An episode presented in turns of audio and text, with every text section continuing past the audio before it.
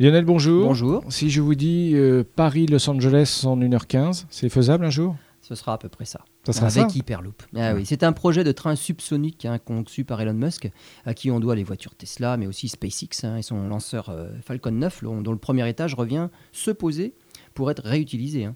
Eh bien, le train subsonique est prévu pour se déplacer dans un tube dans lequel on a fait le vide.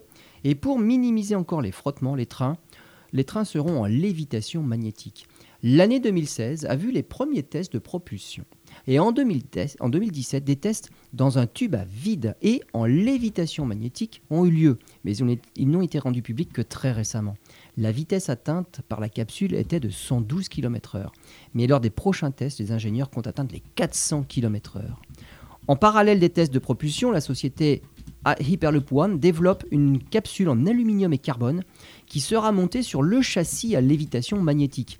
À terme, la capsule se déplacera à 1126 km/h.